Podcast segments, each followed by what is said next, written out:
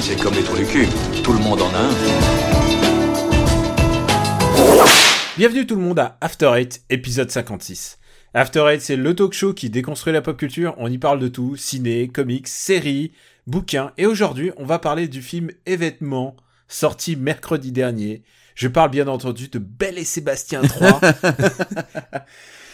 réalisé et joué par Clovis Cordillac. non, celui qui se plaît à l'autre bout du fil, c'est Benjamin François, alias Quix. Et je vais te rassurer tout de suite, Benjamin François, on va parler plutôt de Black Panther. Bah ouais, ça, m'arrange un peu parce Belle que Belle et Sébastien, je l'ai pas encore vu en fait, donc. euh, Il est pas sorti à LA, tu confirmes? Bah pas encore, non, mais on attend une sortie exclusive avec tapis rouge pour la semaine prochaine, euh, normalement, hein, si tout si tout se passe bien, à moins d'une annulation de dernière seconde. Est-ce que je peux te faire une confidence? J'ai très envie de le voir. Ah non, mais ça m'étonne pas. Tu as des kings qui sont complètement inavouables, Daniel. Euh, Bon, en tout cas, euh, bonjour à toi et bonjour aux auditeurs, puisque j'ai pas j'ai pas encore dit bonjour. Et oui, on va parler de Black Panther, donc le film événement du Marvel Cinematic Universe. Euh, c'est le combien? C'est le 18e, 17e Je ne sais pas, je suis pas vraiment. C'est le euh, 18ème. 18e, voilà. Ouais. Et est-ce que Et- tu les as tous vus, tous ceux d'avant? Bien sûr. Eh ben, d'accord, Bah, ben, moi non, aussi. C'est mon taf. euh, C'est parce que obligé, il, il faudrait qu'un jour on fasse un super MCU battle quand même. hein. Moi je dis ça, je dis rien. Beaucoup d'argent, beaucoup d'argent sur la table. Il faudra pas qu'on s'y mette. Mais non, on les a déjà tous Euh, vus, on n'a pas besoin de les revoir non plus. hein. Ah non non, il faut faut se remettre dedans. Mais non, mais sinon on va faire parlement parlement MCU au bout d'un. moment. Ouais. Oui, il faut déjà qu'on fasse un, Parlement Luc à nouveau. Enfin bref, on en parlera à la fin tout ça. Qu'est-ce qu'on qu'est-ce qu'on est en train de faire? Allez. Mais il y a un truc qu'il faut ajouter, Oui. c'est que pour cet épisode-là, on a un invité, n'est-ce pas, Benjamin? On a un invité, un invité spécial pour parler avec nous de Black Panther. Et ce n'est pas Stéphane Boulet. Et oui, Non. euh, c'est Il est en Grosse- grosse surprise générale car Stéphane Boulet est en train de faire le cacou en Islande puisqu'il est en vacances, comme euh, un épisode sur deux, il est en vacances, mais cette fois-ci il a décidé d'en profiter. Et donc voilà, il chasse les aurores boréales et euh, il mange du requin faisandé, ou alors il en a pas encore mangé, mais j'espère qu'il va en manger parce que c'est une spécialité locale. Mais donc nous avons un invité. Euh... Bah Daniel, vas-y, présente-nous l'invité. Eh bien, il s'agit de Brice, dit. Alors attention, j'ai appris que ça se prononce comme ça. Iadji. Iladji. Sur. euh, Ouais, Iladji Voilà. sur. euh, Il a dit, absolument. Bonjour Iladji. Bonjour, on va parler de, de Belle et Sébastien du coup, c'est ça? Salut Brice, ouais on a changé, on s'est dit que finalement de Black. Panther, tout le monde en parlait, donc euh, Euh, Non mais je suis chaud, j'ai révisé, donc il y, a, y a aucun problème. t'as vu les deux d'avant? Oui, oui, oui, euh, l'intégration au MCU était vraiment pas mal. Et merci de nous faire l'amitié de venir en, en parler chez nous parce que, en plus, si j'ai bien compris, tu vas faire la tournée des popotes pour en parler. Oui Je suis un peu le référentiel Black Panther parce que j'ai saoulé tout le monde avec sur Twitter euh, pendant des années et euh, bah voilà, du coup maintenant... euh, Enfin, les, les- des gens viennent me voir en DM pour dire que le film était bien, tu vois. ah, À ce point-là, oui quand Ah. même. Ah oui, à ce point-là. Oui, oui. ah, tu sais que personne ne vient me voir euh, après Deadpool pour me dire putain, Colossus, trop bien. Tu vois, genre personne. Mais par contre, après Alors les Tuches 3, je suis sûr que plein de gens viennent te voir, Daniel. Non, j'ai réalisé mon pauvre. Qu'est-ce qui s'est, qu'est-ce qui s'est passé?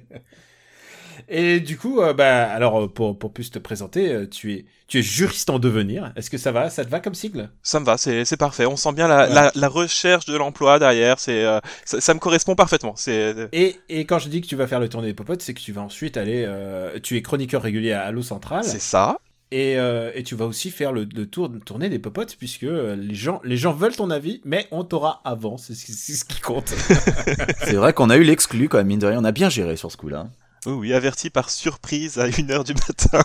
Ah ouais, hein, le DM d'une heure du matin pendant que moi j'étais en train de déjeuner, euh, je me suis dit tiens, on va inviter Brice et puis voilà, c'est parti comme ça. Voilà, j'étais, je suis, alors désolé pour ma réponse qui a probablement été oui putain en majuscule. Euh, Oui. oui, voilà. Mais je, en fait, je sentais l'enthousiasme dans ta réponse, donc euh, je me suis dit eh bien parfait, il a l'air super ravi, ça fait ça fait bien plaisir en tout cas parce que tu vois, ça aurait pu être un Hmm, je sais pas peut-être, mais non non, c'était un oui franc et enthousiaste, euh, sûrement parce que tu étais ivre, ce que tu m'as dit dans ta deuxième réponse, mais n'empêche C'est que ça, absolument. C'était. Alors euh, bon, pour les auditeurs, non, en fait, je suis pas ivre régulièrement. Je fais pas ça tous les soirs, surtout pas à 1h50 ou autre chose comme ça. C'est, enfin, je fêtais juste mes 30 ans. plutôt vers ou- 14 heures d'habitude euh, les livres livres C'est noirs. ça, absolument. Mais donc oui, tu fêtais tes 30 ans. Voilà. 30 ans, un cœur à prendre, le message est passé.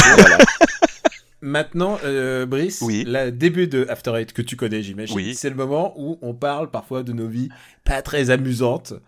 Et, euh, et Benjamin, à toi l'honneur, qu'est-ce qui t'est arrivé? Bah euh, moi du coup j'étais pas j'étais pas ivre mort à l'anniversaire de Brice parce que j'étais un peu loin mais euh, Mais hier j'étais euh, ah c'est vrai? Oh là là Oui. là là j'aurais j'aurais pu hein. j'aurais pu faire l'effort j'avoue j'étais un peu une merde Euh, J'étais donc à un, concert, je suis allé voir, et c'était la sixième fois que je les voyais, je suis allé voir les Queens of the Stone Age euh, au Forum à Inglewood, qui est une salle de concert un peu mythique de Los Angeles. Et en première partie, euh, nous avons eu la chance de voir Royal Blood. Et Royal Blood, ce sont donc ces, petits Anglais de Brighton, je crois, euh, qui ont une patate incroyable, alors qu'ils sont que deux sur scène. Et donc le chanteur bassiste euh, et le batteur. Et bah, ça, ça déménageait, c'était, c'était formidable. Et puis King of the Stone Age, eh bien un très bon show, très solide ma foi, avec Josh de très bonne humeur, pas bourré, donc il n'a pas fait de conneries sur scène cette fois-ci. Euh, puisque la dernière fois qu'il était bourré sur scène, il a frappé une photographe, euh, ce qui était pas très malin de sa part, donc il s'était euh, répandu en excuses le lendemain.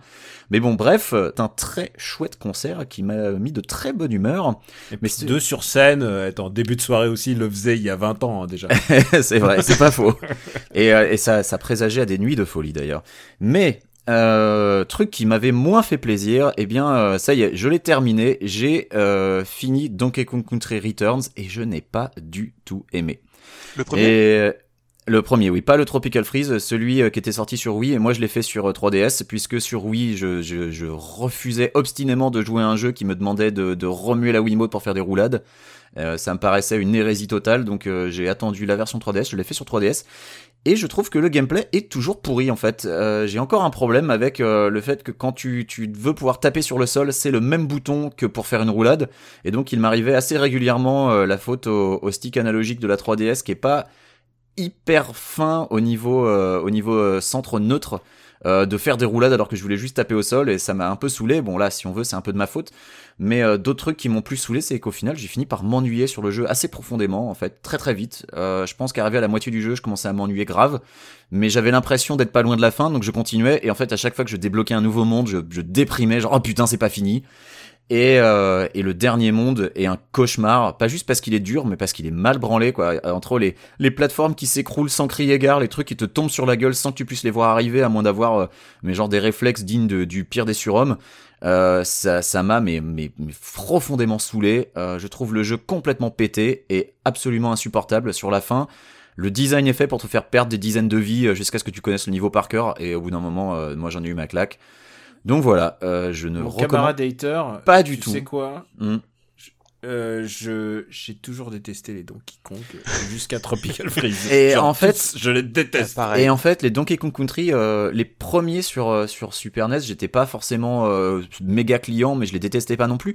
Et il y a des gens qui m'ont dit, mais c'était déjà comme ça sur ce sur SNES, et c'est possible, mais j'en avais pas ce souvenir. J'avais pas ce souvenir de jeux punitifs, mais complètement dégueulasses dans leur design, où t'as vraiment mais aucun moyen de savoir qu'un truc va te tomber sur la gueule. Alors oui, je me rappelle des passages en, en wagonnet qui étaient un peu comme ça. Mais putain, je, je trouve que dans Return, c'est, c'est amplifié euh, en pire, et vraiment, ça m'a donné aucune envie de refaire les niveaux pour le 100% pour les collectibles. Surtout qu'en plus, les collectibles, il y en a, mais trop, quoi. C'est. Euh... Enfin voilà, ça m'a ça m'a écœuré. Et plein de gens me disent ah Tropical Freeze est tellement mieux, mais euh, comment vous voulez que je me fasse Tropical Freeze quand j'ai été écœuré à Non, Tropical Freeze est vraiment mieux, mais parce que ça revient de loin aussi. Ouais, mais il a le même défaut principal qui est que en fait on ne peut pas du tout. En fait, je sais pas si j'ai essayé d'y jouer en coop. Ah non. Le jeu est enfin, injouable en coop en fait. Ils te le vendent en fait comme oui c'est possible, tu peux jouer avec ton pote et tout ça. Enfin bah, par exemple les niveaux, les plateformes s'écroulent, tu ne peux pas vraiment jouer en coop. Le jeu est fait pour une personne en vrai. Ah bah ouais ouais parce que la plateforme s'écroule dès qu'il y en a un qui est dessus et du coup l'autre s'il est pas, euh, ouais j'imagine. Pourquoi pas emmerder deux personnes au lieu d'une C'est hein, ça.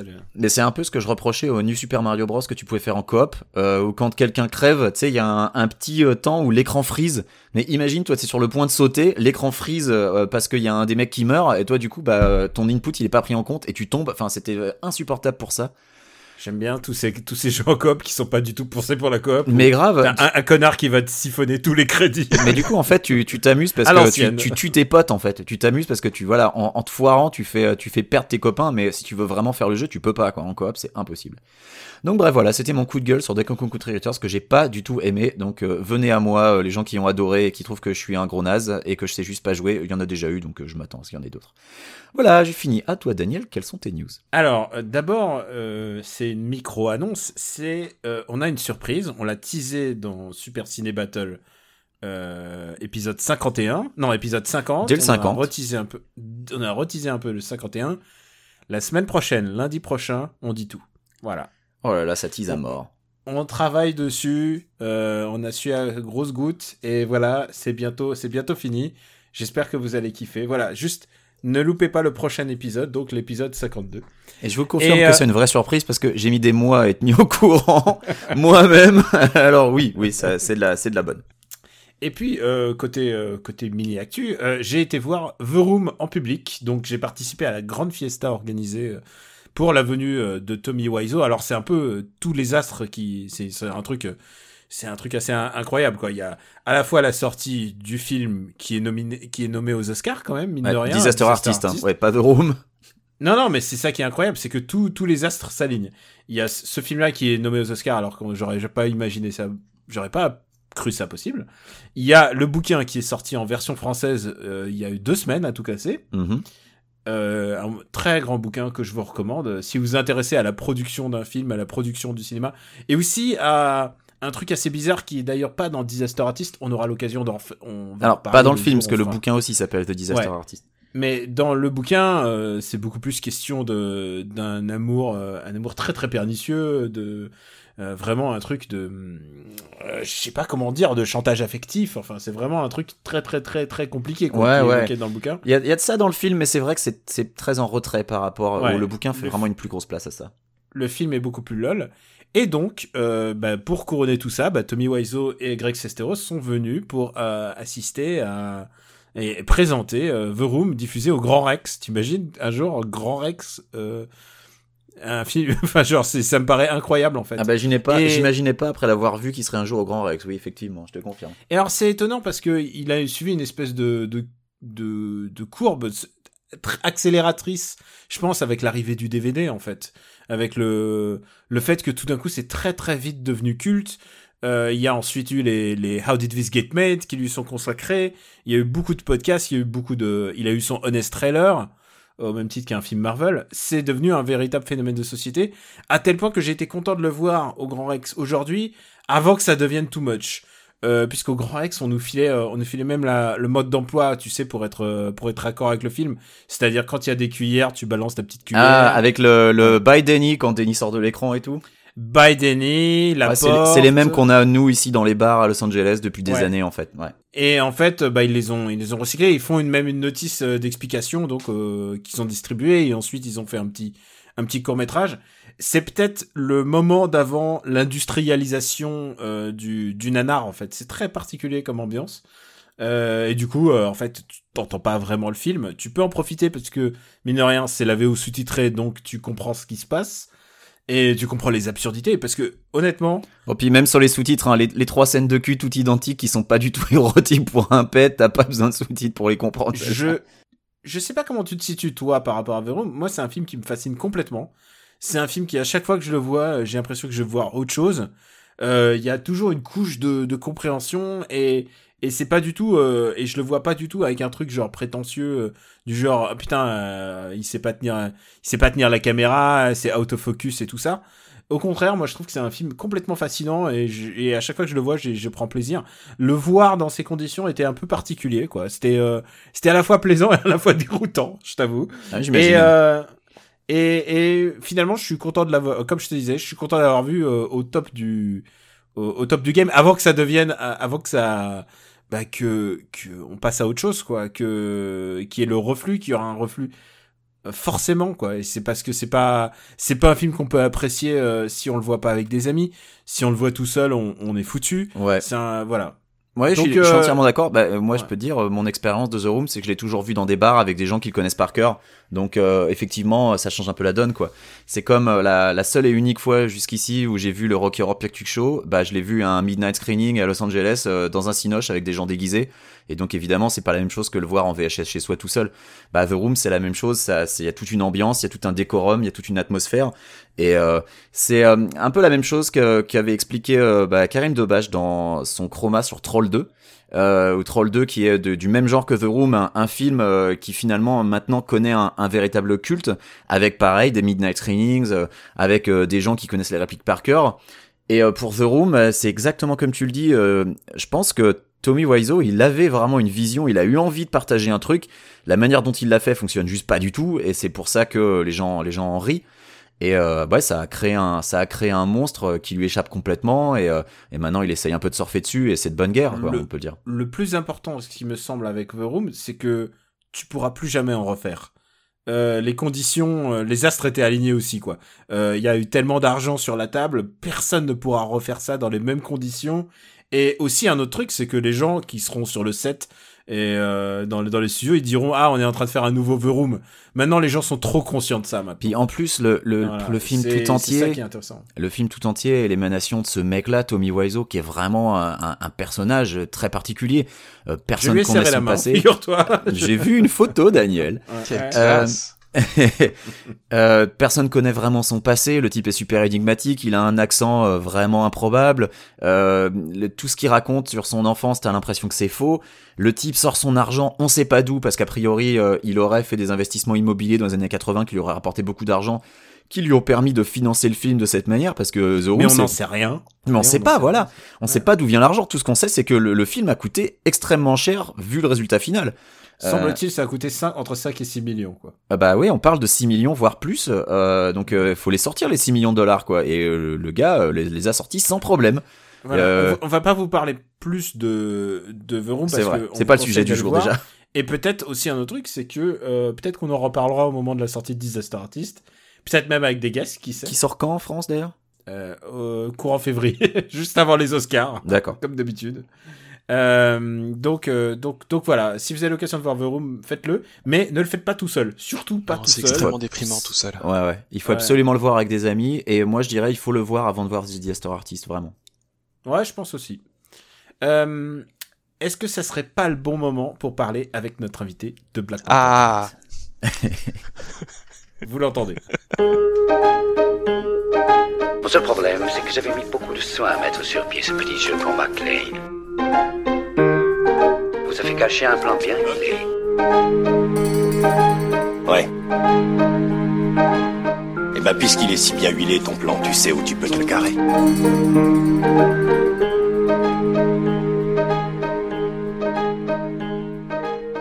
Black Panther, 18e film du MCU, et, et là, c'est comme si, euh, c'est comme si tout le monde se mettait d'accord pour dire que celui-là, il est pas nul. Celui-là est un film un peu plus mémorable que les autres. Certains vont même jusqu'à dire que c'est un film euh, extraordinaire. Euh, on va se situer où, on est. C'est-à-dire, moi, j'ai plutôt apprécié. Je défendrais plutôt le film. Je trouve qu'il a les défauts d'un d'un film Marvel euh, traditionnel, c'est-à-dire la, CG va vieillir à, vitesse grand V. Mais il y a beaucoup de choses que j'ai retrouvées qui m'ont fait beaucoup plaisir. Beaucoup de ce que j'ai, enfin, c'est vraiment du Jack Kirby passé à l'écran et ça, c'est plutôt le genre de truc qui me, qui me plaît. Mais on va laisser parler notre invité, Brice. oui. Ah, oui. Est-ce que, est-ce que Black Panther a, a- a su- survécu à tes attentes? Ah, mais complètement, il a terrassé mes attentes. Je... Euh, en fait, euh, dans, dans la période de pré-hype qui euh, donc euh, qui a précédé, euh, enfin toutes les annonces et tout ça, euh, j'ai commencé en fait à lire un peu de Black Panther. Donc euh, j'ai commencé avec, euh, euh, enfin les histoires par exemple dans Secret Wars du run de Hickman, où euh, Ah oui, en plus, où il est vraiment un super-héros de ah, ouf. il est là. extrêmement classe. Enfin cette scène Mhm. avec Namor, euh, je, je la tweete pratiquement tous les ans. C'est Le, tu veux dire leur finish? Euh, pendant les incursions. Ah, pendant les incursions, d'accord, Ouais. ok, je vois très Ouais, bien. ouais. Et euh, enfin voilà, j'ai découvert le personnage, j'ai découvert ses pouvoirs, beaucoup de choses. Et euh, bon, j'avais quand même deux trois trucs à lui euh, à lui reprocher. Et euh, ils ont réussi en fait dans ce film à vraiment tout adapter parfaitement. Et euh, mais ils ont pas fait comme euh, comme on peut voir en fait dans, dans, dans les Netflix ou dans un Thor ou euh, dans des trucs comme ça en fait où euh, ils vont vaguement adapter ça ressemble un peu à une fanfic et c'est un peu gênant. Là en fait non tout colle parfaitement en fait à la réalité actuelle à, à ce qu'on peut attendre en fait d'un héros de 2018 euh, avec euh, bah, par exemple enfin d'autres personnages comme Man Ape en fait qui est supposé en fait donc euh, Mbaku en l'occurrence, euh, qui est supposé être un mec dans un énorme costume de singe, bah non, là c'est euh, c'est juste en fait euh, un mec un peu plus tribal euh, dans une dans une euh, donc euh, Une tribu retranchée. une tribu retranchée, les Jabari. Ouais. Oui. Euh, Enfin voilà. Dans tout ça pour dire en fait que euh, j'ai beaucoup aimé parce qu'ils ont réussi à bien adapter en fait tout en retirant les défauts en fait qui sont inhérents en fait euh, à Black Panther de base. Euh, tant au niveau du personnage en lui-même, qui euh, en, en général a la solution pour tout et qui est un peu le héros parfait, alors que là ils ont redistribué ça dans plein d'autres personnages, dont beaucoup de Ouais, personnages ils, féminins. ils ont enlevé le fait qu'il est super smart. En fait. Voilà. Ouais, du- ils ont fait de Shuri la super smart en fait, c'est ce qui est une bonne idée. C'est Alors, alors que Shuri, normalement dans la BD, elle est méga sérieuse en fait. Oui. C'est c'est une assassin en fait. Et dans- bah oui. les- Et méga voilà. badass vu qu'elle elle endosse le costume de Black Panther quand T'Challa est occupé avec les Avengers ou à faire le cacou Mm. dans l'espace. Donc euh, ouais ouais, C'est un changement bienvenu. Du coup, elle devient une espèce de Q assez rigolo en fait dans le. Ouais c'est ça, dans- c'est dans cute. le ouais. schéma de Black Panther. Et euh, voilà, ils ont tout bien. En fait, euh, je suis extra... juste extrêmement satisfait parce qu'ils l'ont parfaitement intégré à l'univers Marvel, sans faire venir l'univers Marvel de partout aussi. C'est-à-dire que bah, Ah, tu veux dire que c'est le film indépendant et que on ça on n'a pas l'impression contrairement aux autres que c'est le trailer d'un film d'un film à venir quoi. Ouais complètement. Et je pense que, alors c'est ça le, le truc avec euh, celui-là en tout cas, c'est qu'ils avaient la pression. Euh, J'étais en train de me dire euh, pourquoi, pourquoi plus la pression pour celui-là que pour les autres? Et, en fait, les films Spider-Man par exemple, ils peuvent survivre à une daube. On a vu beaucoup de films À deux daubes même, hein. vraiment, médiocres. Euh, on en a vu plusieurs et, et le fait est que Spider-Man reviendra toujours. Batman peut survivre à n'importe quelle daube. Euh, Black Panther, c'est pas dit. Si c'était loupé sur celui-là, euh, si d'abord je me fais pas d'illusions pour euh, pour Walt Disney et pour pour Marvel, hein, c'est c'est une affaire rentable. Mais si c'était loupé sur ce truc-là, ils auraient utilisé ça comme levier pour dire non, c'est bon, on arrête d'en faire. Et et c'est souvent un peu le, le la, la problématique du, du cinéma du cinéma noir américain, c'est que souvent ils se mobilisent dès les premières semaines pour se dire faut qu'on y aille parce que sinon il y en aura plus. Mais d'ailleurs, Marvel se prive pas de le faire pour leurs comics. Hein. Euh, tu, tu vois bien certains titres un peu plus marginaux, euh, direct, ils vont dire ouais, bon en fait non, ça marche pas en coupe. Et t'as même certains execs qui vont dire oui, c'est parce que euh, ça parle de minorité, donc ça ça, ça n'attire pas euh, le public euh, mainstream entre guillemets. Même s'ils euh, continuent de, de moderniser leur Euh, Et Est-ce que heureusement. est-ce que t'as ressenti ça, Brice? Euh, c'est le, le côté euh, il faut que ce soit celui-là qui marche quoi. Euh... Ouais, enfin, je j'ai pas eu l'impression en fait euh, qu'ils cherchaient vraiment en fait à jouer au niveau du marketing sur le côté afro-américain et tout ça. Je pense ouais que c'est vraiment venu tout seul. Du public, ouais. Ouais, du public, mais je sais pas s'il s'est mis la pression pour ça ou si c'est euh, ou si en fait il s'est juste mobilisé parce que euh, bah il y avait enfin un héros qui correspondait en fait à leurs attentes. Euh, ouais, c'est vrai que euh, il y, a, il y a eu ça, mais le, le fait est que après le, le contre-coup, c'est que les gens, les, les critiques sont dithyrambiques quoi. Oui. Euh, j'en ai vu, euh, j'en ai vu qui parlent de de first genuine masterpiece du, du monde Marvel, enfin que c'est un film qui se tiendrait plus que les autres. Euh, ce qui ce qui est compliqué parce que les films en général Marvel, ils ont toujours un peu ce même défaut, c'est qu'ils sont vite oubliables en fait. Complètement, j'ai déjà oublié Thor Ragnarok. J'ai complètement oublié le film là. Euh, J'ai vu il y a pas très longtemps pourtant. Waouh. Alors, non, mais en- même Ant-Man quoi. Enfin, tu mais Doctor Strange, était- je crois que c'est celui que j'ai le plus vite oublié. Mais c'est vrai que celui-là a une identité très forte, euh, ce qui n'est pas forcément le cas de tous les autres. Alors Thor Ragnarok, je trouve qu'il avait quand même une identité, mais euh, Doctor Strange, par exemple, n'en a pas tellement. Euh, alors que tu pourrais dire, il y a la magie souvient- et tout, il y a tout ça, mais On se souvient de Microboo, et d'ailleurs, euh, pour celui-là, je pense que ça sera la même chose. C'est que je me souviendrai de, de micro-scènes qui m'ont plu. Euh, tu vois, par exemple, j'a- j'adore le, j'adore le moment où ils arrivent en Corée euh, dans un casino et ça ressemble à un James Bond avec euh, avec euh, Bosman et, et ses deux acolytes, quoi. complètement. Et ouais. honnêtement, et j'ai adoré cette scène, quoi. J'ai trouvé que c'était vraiment une vraie proposition. J'ai trouvé ça aussi classe euh, que Fassbender en chasseur de nazis euh, dans les années 60 en, en, en Argentine, tu vois, dans First Class. Dans First Class. Tu vois, genre, genre j'aurais pu avoir tout le film là-dessus, en fait. Bah, c'est vrai que c'est une proposition intéressante de, de, de donner cet aspect James Bond. Euh, j'ai aussi aimé le fait qu'il tourne pour de vrai en Corée, alors que, et là c'est vraiment le côté complètement paradoxal du film, il me semble qu'il y a zéro image tournée en Afrique. Zéro. Euh, voilà, que pour le coup ils sont vraiment allés en Corée, mais qu'ils sont pas du tout allés en Afrique. Alors euh, dans le générique de fin, on peut voir euh, quelques remerciements en Afrique du Sud. Je pense qu'ils sont allés faire du repérage euh, et puis euh, prendre des photos euh, pour restituer un peu le, Pour les le- costumes. Ah, il faut qu'on parle des costumes. Les costumes sont ouf. les costumes sont incroyables, la, BO, la est formidable. est génial, quoi. Ouais ouais. Ouais, et alors c'est ça en fait. On n'a pas parlé même pas du. On a parlé du, de, de notre impression générale, mais c'est que le casting est absolument fou. Ils ont, on a l'impression qu'ils ont pris tous les triple A euh, de l'acting euh, nord-américain. Et au Isaac bon de. Bancolé, mec. Il y a Isaac de Bancolé. Et ça, et ça, putain, il a fallu que je vois le générique de fin, genre, mais merde. Et donc, Isaac de Bancolé, c'est le gars avec la veste verte et le disque euh, sur la lèvre inférieure. Et je me suis dit, oh putain, mais je l'avais pas du tout reconnu, c'était ouf. Mais oui, le mec le plus classe du Wakanda. Oui, oui. Mais oui, il est super classe. Et ouais, et puis euh, le fait est qu'ils ont enfin réussi un Nemesis. Alors évidemment, euh, c'est un Nemesis qui est le- l'opposé du héros et ça c'est on on n'en démord pas c'est un c'est un truc qu'on retrouve dans tous les films Marvel. Mais euh, Michael B. Jordan est fabuleux quoi. Je sais pas ce que Brice euh, Brice t'en penses. J'ai euh, donc j'ai adoré Killmonger aussi. Euh, j'ai juste un, un- un petit problème avec lui, euh, avec la manière dont il a été écrit. C'est qu'ils ont été obligés de le rendre en fait complètement psychopathe, donc euh, euh, complètement meurtrier, ce genre de truc, Mhm. pour euh, pour invalider Pour son pour invalider son discours en fait, Mhm. parce que Ouais. en vrai, il a complètement raison. Oui Bah oui, oui, en euh, vrai, alors, euh, je suis est-ce que d'accord. tu peux rappeler à nos auditeurs son, son objectif en fait son objectif, alors il en a plus, enfin, euh, il, euh, son objectif en fait, c'est de donner toutes les armes au vibranium à toute l'Afrique pour que bah, les Noirs se défendent enfin en fait contre contre l'oppresseur blanc. C'est plus ou moins ça en fait l'idée. Mhm. Voilà, Eh ben, il voulait en envoyer aussi aux États-Unis dans les dans Ouais, les dans le monde entier, en fait. voilà. Et et alors, c'est ça qui est génial, c'est qu'en fait, celui qui met à mal son plan, finalement, c'est le petit blanc au milieu. euh, et et, et il faut, faut dire un mot sur Martin Freeman, euh, c'est que c'est le seul, euh, c'est le seul gentil, mémorable et, et blanc dans, dans tout le casting. Et je m'identifie totalement à ce mec parce qu'il a l'air, il a l'air de, il, il, il essaye d'aider au cas où, tu vois, juste du bout des doigts. Tu le sens, tu le sens Genre, perdu au milieu de la situation, genre bon, qu'est-ce que je peux faire, les gars? J'aimerais bien aider quand même, mais Bon, euh, ouais. bah si je peux faire ça, je vais le faire. Hein, tu vois. Ce que j'ai adoré chez Martin Freeman, c'est qu'il joue ce rôle en fait que euh, les Afro-Américains ont eu dans pratiquement tous les films de ces 30 dernières années. C'est-à-dire bah, du petit sidekick en fait qui, enfin, la moitié des vannes de ce film en fait, c'est Martin Freeman qui agit comme un blanc. Il blague pas, il agit juste comme un blanc.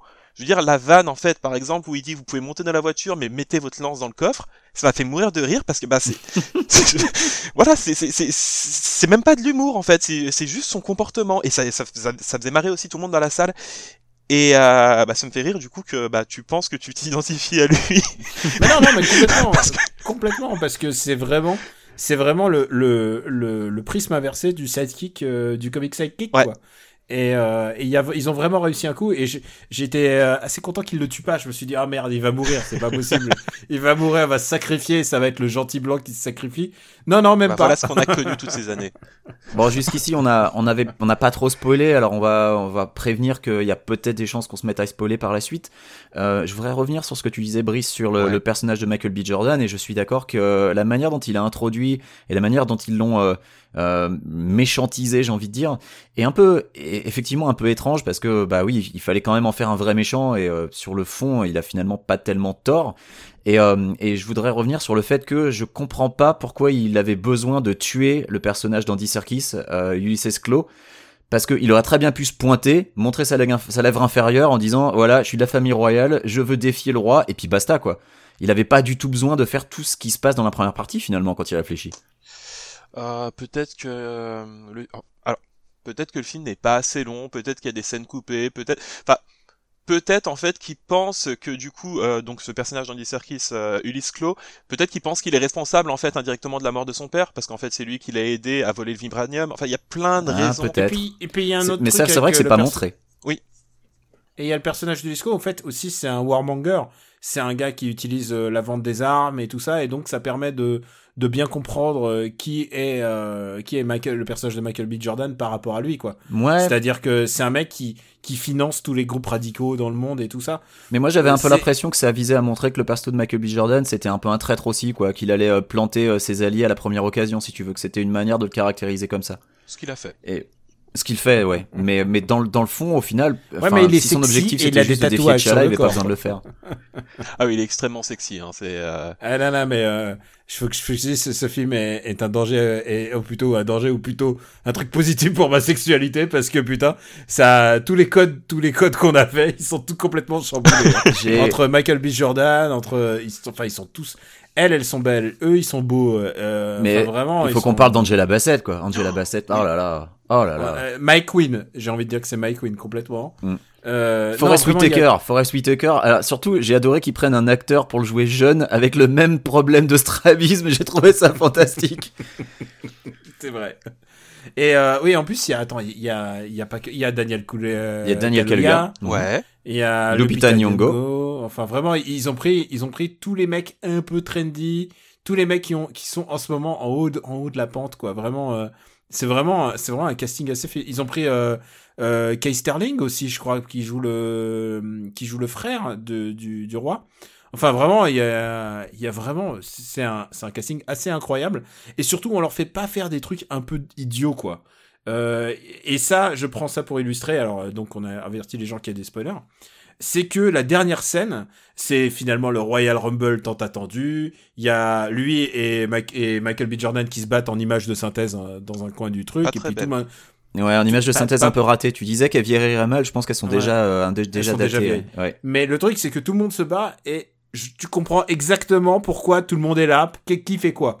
Et ça, c'est pas donné parce que en général, dans les mondes Marvel, en général, ils sont à la recherche d'un diamant ou d'un bijou magique ou d'un truc, euh, enfin d'un MacGuffin tout pourri. Alors que là, tu comprends que c'est un conflit. Qui, pourquoi les, les soldats ils sont là, pourquoi les soldats, les, les gardes du corps de T'Challa, tout d'un coup elles se rebellent contre l'ordre. Tu comprends, tu comprends ces gens. Et, euh, et leur donner du sens et leur donner une motivation, c'est le truc qui manquait à euh, Civil War. euh, à la fin, ils, ils se battent euh, alors qu'il suffirait de dire hop hop hop hop hop, on discute autour d'un chai latte, ça suffira. Là, tu sens le conflit et tu sens pourquoi ils sont là. Et ça, c'est un truc que j'ai apprécié. Je voudrais placer un mot sur Danai Gurira qui joue euh, qui joue Okoye donc qui joue la chef de la garde personnelle de de T'Challa et une garde personnelle qui est entièrement composée de femmes parce que elles sont mais badass mais comme pas permis et Danai Gurira qui joue euh, Michonne dans la série télé Walking Dead d'ailleurs euh, elle mais j'espère qu'elle va voir euh, qu'on va la revoir euh, dans l'univers Marvel parce que son perso est, est génial quoi et et tous les personnages justement de la de la garde rapprochée de T'Challa euh, qui sont toutes des femmes archi badass mais elles envoient, mais c'est incroyable. Franchement, toutes leurs scènes sont, sont fantastiques. On devrait les revoir dans Avengers 3 normalement. Eh bien, j'espère bien. J'espère bien. Et alors, il y, a un- il y a un truc, on parlait de l'intégration de la 3D.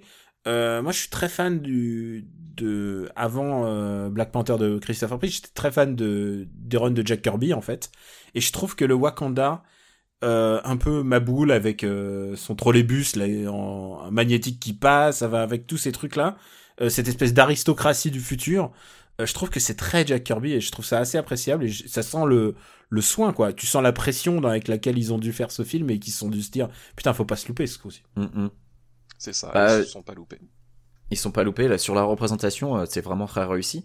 Et, euh, et j'aime bien aussi que c'est pas De- tu parles de la représentation de, de l'ASF, tu veux dire? De l'afrofuturisme comme on dit. Ah, de l'afrofuturisme. Oui, oui, non, mais c'est clairement, c'est, c'est assez incroyable. Et en fait, tu regardes les planches de Jack Kirby, euh, enfin, tout était déjà là, en fait. Et euh, c'est fou quand, de s'imaginer que dans, dans les années 70, il avait déjà euh, donné une vision, un truc comme ça. Il suffisait que, il suffisait d'avoir la technique pour le faire en, en CG. Euh, tout à fait. Euh, non, je voulais dire que le, film aborde euh, un peu du bout des lèvres, et j'espère que les prochains films Black Panther en parleront, du fait que le Wakanda, tout à son avance technologique et tout à son, à son futurisme, finalement est une nation qui est pas juste secrète, c'est une nation qui est profondément égoïste en fait, qui laisse le reste des pays africains crever dans la misère, parce qu'ils ont trop peur qu'on découvre leurs secrets, et c'est un peu abordé dans le film justement, bah, notamment par le personnage de Michael B. Jordan qui veut donner le vibranium aux autres pays africains. Euh, mais j'espère que ce sera un peu plus abordé dans le futur parce que mine de rien, c'est un pays qui vit derrière un mur géant et ça rappelle aussi l'actualité actuelle. Donc euh, quelque Brice, part, Brice, je me disais un Oui. truc et euh, je trouvais que ça c'était vraiment très intelligent et c'est pour ça que je trouve que c'est aussi c'est un de mes films Marvel préférés euh, depuis euh, depuis longtemps. Euh, je trouvais que les- la scène de fin et donc Michael B Jordan évidemment euh, les méchants les méchants doivent mourir dans les films, mais je trouve que ces dernières paroles elles sont tellement pleines de sens.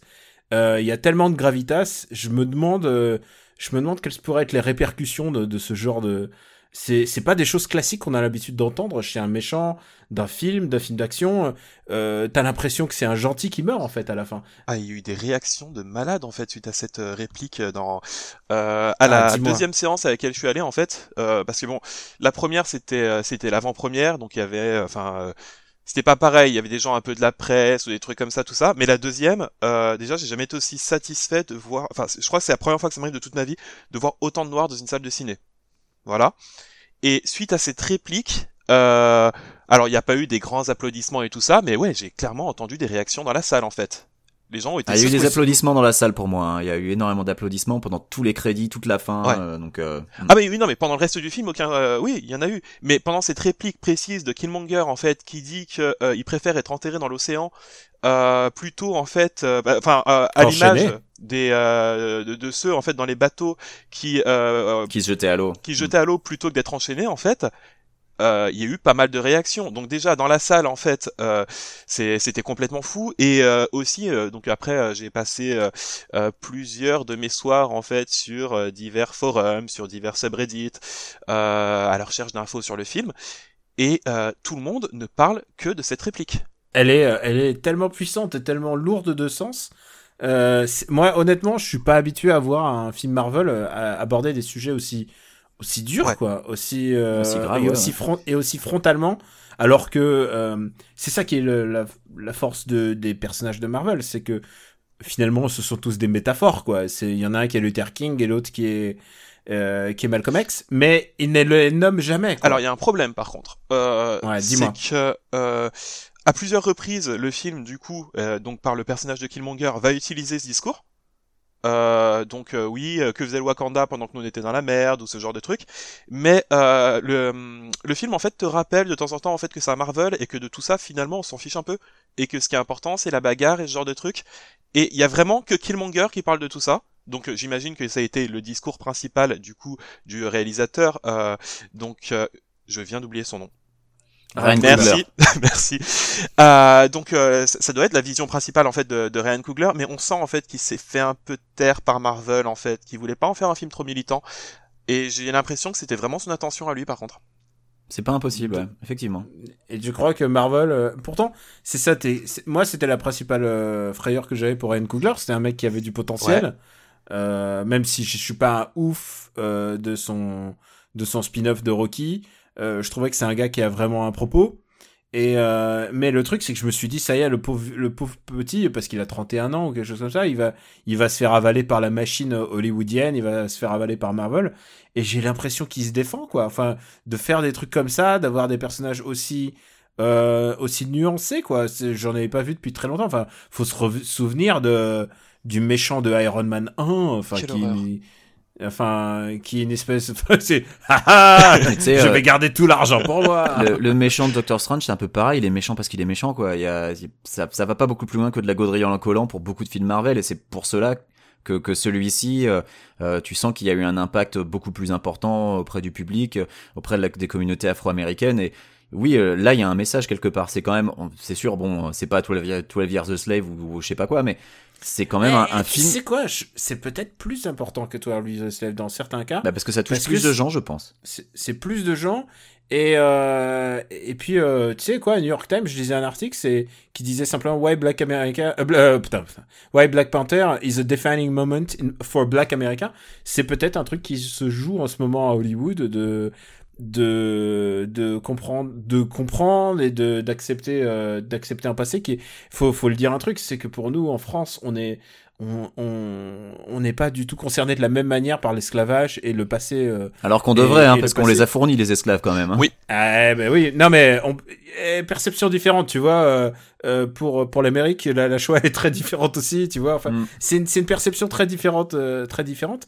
Et en même temps, euh, et en même temps, il y a peut-être un truc qui est en train de se jouer entre entre l'afrofuturisme, le les les- il y a un truc que je- le, le mélange des costumes traditionnels et en même temps de futurisme. Euh, je me demande, je me demande comment ils vont, sur quoi ça va déboucher. Euh, est-ce qu'ils vont, est-ce qu'ils vont faire un 2 et garder cette même, cette même courbe? Euh, Parce que, parce que je pense honnêtement que en, termes social, c'est ça qui m'intéresse. Enfin, fi- finalement, c'est l'impact social du film. C'est, est-ce que c'est pas le, le, truc le plus important depuis Roots, enfin Racine en français, qui moi m'avait vraiment marqué. Quand j'étais petit, tout le monde me parlait que de ça et de Kunta Kinte et qui est resté en moi depuis depuis des années quoi. Est-ce que est-ce que tu penses que Brice que ça va est-ce que ça va être un defining moment comme le dit euh, New York Euh, complètement, et c'en est aussi un pour moi parce que euh, Ah, en fait, énormément de films, en fait, je dis pas tous, hein, énormément de films, euh, de grands films en fait, euh, qui parlent donc euh, de la communauté noire. Euh, bah, en fait, l'histoire on la connaît en fait. C'est très très très souvent des histoires d'esclavage. Là, par exemple, j'ai entendu mentionner 12 Years a Slave. Bah, ouais, ouais. Voilà, ou, ce, ou Roots. Ou Voilà, Roots. par exemple. Mm. Et euh, là, en fait, c'est une des rares fois où on a un truc en fait qui se passe dans une Afrique vraiment cool, euh, complètement différente. Euh, et enfin, l'afrofuturisme. Enfin, j'ai vu des gens mais devenir complètement dingues en fait parce qu'ils connaissaient pas, euh, ils connaissaient pas du tout l'univers de Black Panther. Et pour eux, en fait, c'était pas l'Afrique parce qu'ils sont pas habitués. Ouais, c'est vrai, c'est vrai, et ouais, c'est vrai que c'est un... Et auprès, en fait, donc euh, j'ai vu beaucoup euh, de, de réactions, en fait, de, enfin la plupart des réactions comme ça que j'ai lues, en fait, bah malheureusement, c'est un peu de la part de personnes blanches qui ne comprennent pas, en fait, que bah, en fait, nous, on en a un peu marre, en fait, de tout le temps voir, en fait, des films d'esclavage, des films, en fait, où, euh, bah euh, ouais, on est un peu dans la merde, ce genre de trucs et tout ça. Et en fait, on veut pareil, on veut en fait, bah, le même délire que euh, qu'avec Thor, avec des trucs comme ça. On veut nos univers à nous et ce, ce genre de trucs. Et ça, en fait, ouais. j'espère que ça va inspirer et pas que chez Marvel j'espère que ça va inspirer en fait tout un tas de films et qu'on va qu'on va avoir en fait euh, mais toute une nouvelle culture afro en fait de de, de nouveaux univers de nouveaux films peut-être même de jeux vidéo que j'aimerais bien que ça lance quelque chose en fait et je crois qu'on est bien parti pour ça Ouais, c'est ça, c'est une certaine euh, peut-être euh, marre du misérabilisme à outrance, ne pas oublier l'esclavage, surtout pas, mais mais proposer autre chose à côté, quoi. Pas. Voilà. euh, Et ouais, je comprends tout à fait. Michael B. Jordan disait avec un peu de cynisme, il dit tout se jouera au niveau des dollars, et il a pas tort. Hein. Si, ça vrai. représente, euh, si ça représente de l'argent, les gens vont s'y intéresser, ils vont s'attarder sur le truc, ils vont faire fructifier en fait. C'est ça l'idée, c'est de faire fructifier quelque chose. Et, et ça serait pas bien. Moi, je, je te, je t'entends, euh, Brice, sur tout ça euh, en termes de représentation. J'ai jamais, euh, les Russes en général, on n'a jamais été bien représentés. Euh, le- je me chopais toujours les. Aujourd'hui aujourd'hui encore, on me parle du de poursuite d'Octobre Rouge comme si c'était un grand film, mais moi je peux pas, je peux pas le voir ni l'entendre. Et Ah, on te parle pas milieu- d'Ivan Drago dans Rocky 4 Bah, tu t'en sors on me parle finalement. de Zangief, mec. On parle de Zangief. Euh, non, Alors, mais Daniel, est-ce que c'est euh, vrai que tous les Russes se baladent en slip dans la rue? Parce Alors, que Zangief est représentatif quand même. C'est faux. Mais, mais non, mais vraiment, les Russes, tu vois, quand, quand, quand Colossus, quand j'ai découvert Colossus, tu vois, je te prends un exemple de comics, quand j'ai découvert Colossus, j'ai un, un mec abandonné, euh, euh, qui a quitté ses racines pour aller aux États-Unis et tout, euh, pour être avec des petits, avec des petits poilus canadiens. Euh, honnêtement, je me suis complètement, j'ai, adoré ce personnage. Et, et alors, tu peux t'identifier à quelqu'un euh, qui te, qui te représente pas, qui n'est pas proche de toi. C'est, c'est pas ça la question. Euh, j'adore Daredevil, je suis pas aveugle, Ah. tu vois. Et, mais, mais, mais, mais Alors que truc, Brice, il est que juriste, donc il est plus proche de Daredevil que Oui. toi déjà. Techniquement, techniquement, techniquement. Mais alors, est-ce que, alors, tiens, ça c'est une, c'est un vrai, une vraie question subsidiaire euh, pour Brice.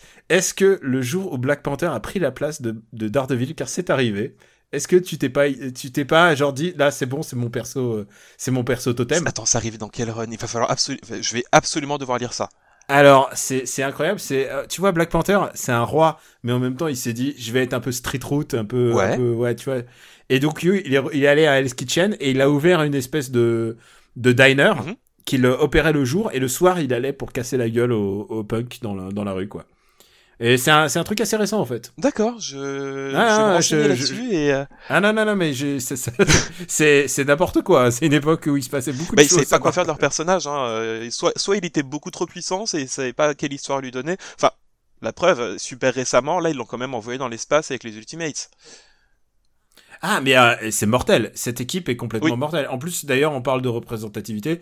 Euh, c'est, ils envoient, c'est, c'est Space Black, Black People, C'est quoi. génial. À un moment, c'est, c'est, génial. C'est écrit par, euh, euh, merde, j'ai un trou de mémoire. C'est The Ultimates par, euh, merde, le mec qui est présenté par le, comme le nouveau, le nouveau Alan Moore de la Marvel. Non, non, c'est vraiment, c'est, euh, c'est vraiment super chouette. Et d'ailleurs, à chaque fois, je, je flippe qu'ils vont le, ils vont le couper le sifflet parce qu'il fait, il fait, il fait des trucs un peu maboule, quoi. Il fait, Mais euh, c'est récemment, ils ont déjà coupé euh, quelque chose en fait qui tournait en parallèle. euh, qui- C'était euh, pas Black Panther and the Crew?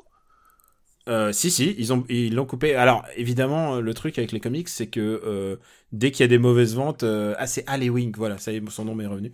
Euh, dès que, dès que t'as des mauvaises ventes, en général, c'est ce qu'on disait au début, c'est que quand c'est un spin-off de Spider-Man et qui se plante, ils s'en foutent. Mais dès que c'est un, dès que c'est un crew de, de Luke Cage et ses copains, ils disent, ah, vous voyez, ça vend pas.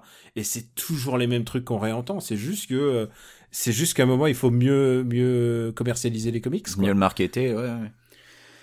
Euh, J'avais un petit point costume parce que c'est vrai qu'on a dit qu'ils étaient très bien, mais euh, en fait, ce que j'ai trouvé vraiment chouette, pour revenir au film, hein, c'est que c'était quand même archi casse-gueule et ça aurait été facile de faire des costumes tellement bariolés que ça aurait donné un peu un côté entre guillemets bon sauvage, tu vois, genre Ouais. euh, oh regardez, euh, ils ont des costumes rigolos, les Africains, haha, ils sont pas comme nous.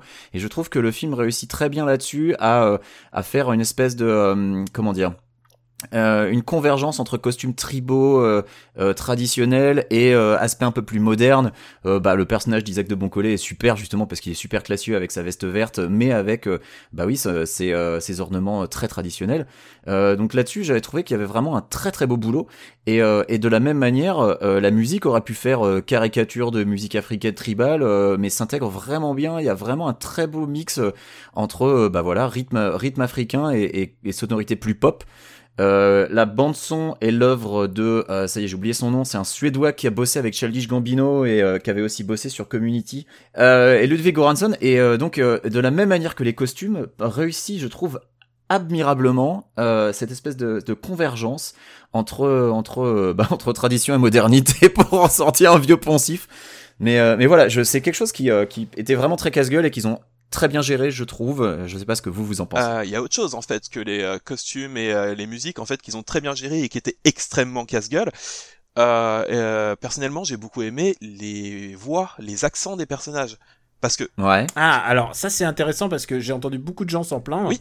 Mais alors, pas du tout aux États-Unis. euh, alors J'ai entendu beaucoup de gens en France s'en plaindre. Ouais. J'ai j'ai eu plusieurs débats en fait, euh, enfin sur Twitter et un peu ailleurs en fait, de personnes qui trouvaient en fait euh, euh, l'accent des personnages du Wakanda un peu illogique ou ce genre de choses. Euh, Enfin, on, on, on me disait assez souvent que bah en fait c'était pas un vrai accent africain. Bah c'est cool en fait parce qu'en fait ils ont créé une langue. Ils ont en fait déjà à la base ils ont créé une langue. Ils ont créé le donc euh, le, le wakandien ou le wakandais, je ne sais pas. Euh, Mhm. et, euh, et avec ça, en fait, euh, je crois que c'est Chadwick Boseman, en fait, qui est donc parti, en fait, sur un propre, son propre accent qu'il a inventé.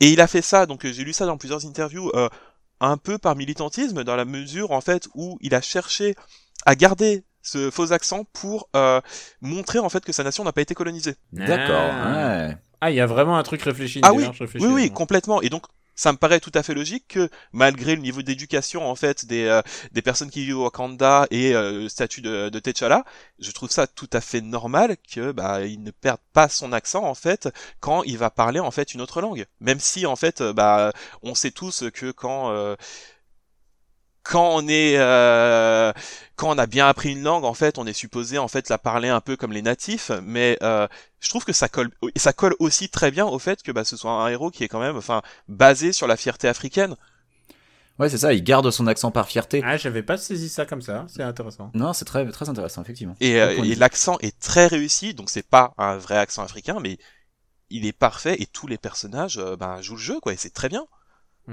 C'est beaucoup. Moi, ça m'a beaucoup moins dérangé, par exemple, que Wonder Woman. Euh, puisque Wonder Woman, en fait, euh, bah, Wonder Woman, elle a, en fait, l'actrice est israélienne, donc elle a un accent quand elle parle anglais. Mais du coup, ils se sont dit, bah, on va tous mettre un accent sur toutes les Amazones euh, pour, pour, pas pour que faire genre bah, qu'elles- que les Pour Amazones. faire genre, c'est l'accent grec. Et du coup, c'est un peu, c'est un peu naze Ah, en fait. gênant. Ils auraient dû juste laisser la laisser avec un accent et et rien d'autre quoi. Et euh, du coup, euh, dans Black Panther, ça me paraît beaucoup plus cohérent. Euh, Bah, ils en ont tout après- ça en plus. À part, euh, bah, à part Michael B. Jordan justement, qui lui euh, a vécu toute sa vie Bah, aux USA, donc ouais. il parle. Il euh, est, il est né là-bas. Voilà, ouais. C'est ça, et euh, enfin, je crois que le seul qui joue pas vraiment le jeu des accents, en fait, dans tout ça, c'est c'est M'Baku de la tribu des, des Jabari, en fait, qu'on on, on entend moins, son accent est moins prononcé, mais enfin, ils font tous vraiment l'effort, et euh, j'ai j'ai vraiment apprécié ça. Et puis eux, ils ont leur truc, ils font les ou ou ou, tu vois, ils ont, ils ont leur truc à eux qui permet de les Alors, identifier. c'est- Non mais C'est un vrai, hein. paradoxe parce que le personnage de, de M'Baku, si je me souviens, c'est Winston Duke. Et, euh, et Winston Duke, il est, euh, il, il, il vient de Tobago en fait.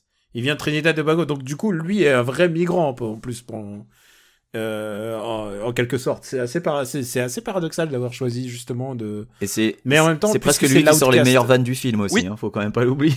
Ouais. Pour un film qui est très très peu de vannes quand même. Ah bah, c'est un Il y en a très très peu, sérieux, ouais. Black Panther. Ouais. Je- Et c'est super rafraîchissant aussi.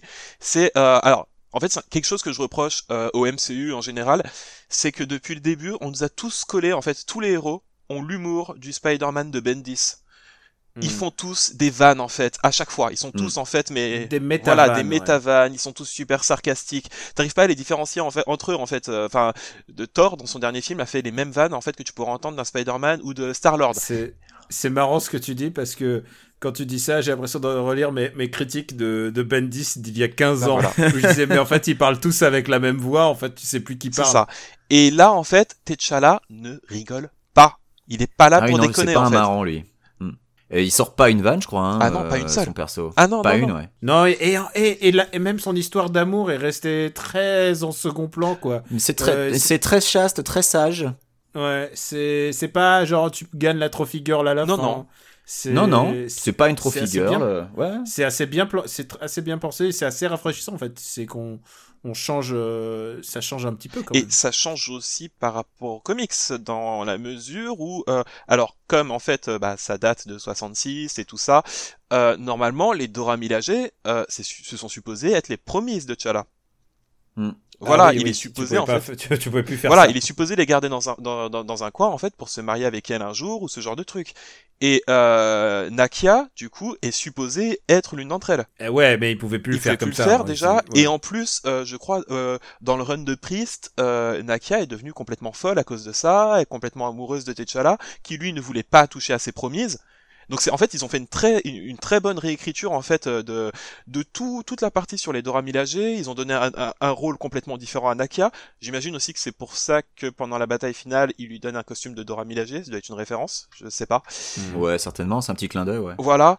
Et euh, c'est c'est très bien en fait de de d'avoir entièrement changé cette histoire d'amour en fait et euh, que ce soit pas un love interest complètement pourri et euh, et euh, avec une personne complètement folle en fait qui est supposée être Naka. J'ai l'impression, qu'on a fait le tour. Est-ce qu'on a, est-ce que je demande, je demande l'aval de Oui. Brice.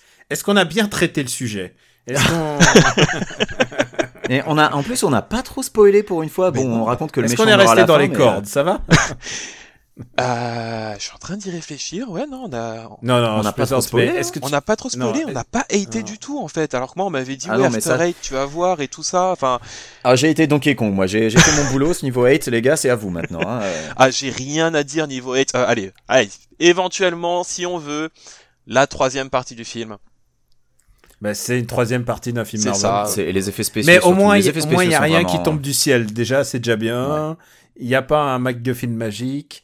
Après, euh, après, ça change, mais ça fait pas, ça fait pas un film extraordinaire non plus. C'est juste que euh, on, on évite le, la- ce qu'on appelle la Marvel fatigue, quoi. Et Marvel fatigue, euh, vu qu'il y a encore deux films, Mar- trois films Marvel à sortir cette Ouais. année. Euh, on est, on a, on n'a pas fini quoi. Elle peut Attends, à tous les, à tous les films. Ouais, bah je compte Venom dedans, mais Ah oui, d'accord. Venom? Ah oui oui oui. Ah ouais, il est censé non, sortir et- cette et- année.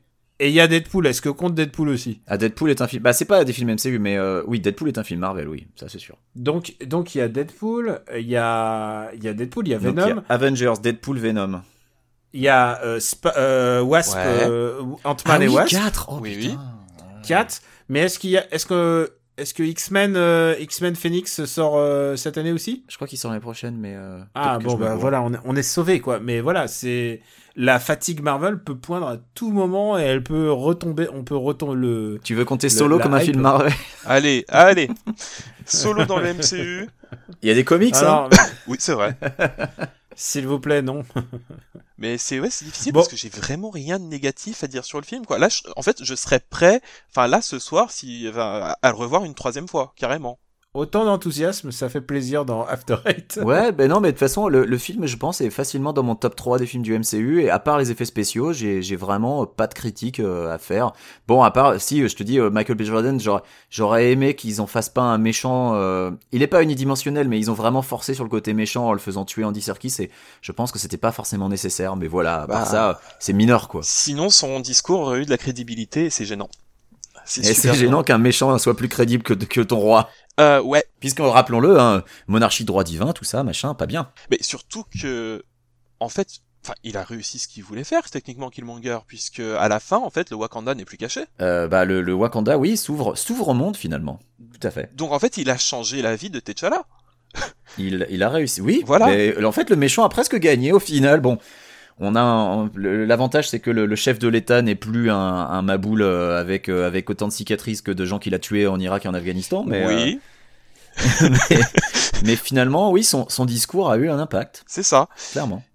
Je, je tiens juste à remarquer, pour, pour clore ce débat, c'est que maintenant, à cause du... Moi, j'ai toujours dit T'Challa, mais à cause du film, maintenant, les gens disent T'Challa. T'Challa, et, ouais. et tout le monde disait T'Challa avant ce film, vrai. en fait. J'ai encore du mal, hein, je dis encore T'Challa, mais euh, Moi, je dis T'Challa. c'est- Je pense que c'est à ça qu'on Mais- reconnaîtra les... les mais il y a une apostrophe, hein, donc c'est bien T'Challa en Ouais, vrai. c'est hein. ça. Effectivement. Ouais, mais je sais pas. Pour moi, c'est T'Challa et T'Chaka, quoi. C'est... C'est T'Challa et T'Challa.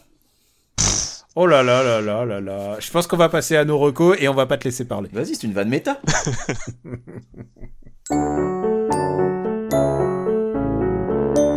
Pourquoi est-ce que je perds mon temps avec un broquignol dans ton genre, alors que je pourrais faire des choses beaucoup plus risquées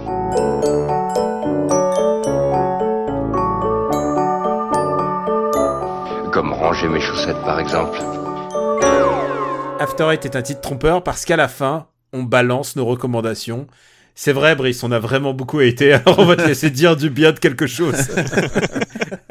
à toi de jouer. Ah ouais, non, on a tellement dit, euh, tellement dit de mal de, de Black Panther, c'est, euh, enfin, je crois que c'est l'épisode Ah, le, le- plus en même temps, le film, le film le mérite en même juste- temps.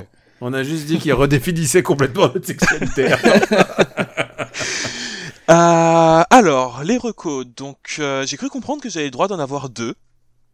Mais t'as le droit d'en Tu avoir as le droit d'en avoir si plus veux. si tu veux. Voilà. Alors, pour on la est comme ça, nous. pour la première, je vais aller dans la continuité en fait de, euh, de notre petite discussion de, de la soirée et euh, bah, puisqu'on n'en a pas parlé, c'est euh, c'est l'autre BO de Black Panther qui euh, donc euh, est un album en fait qui a été préparé par les soins du rappeur Kendrick Lamar et euh, qui regroupe pas mal de ses potes et euh, qui est complètement dingue que j'écoute en boucle depuis du coup sa sortie le 9 février.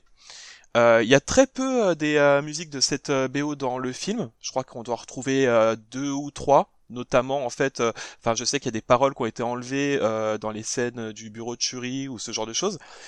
Et euh, bon, on retrouve notamment la musique de fin, All the Stars avec SZA. Ouais.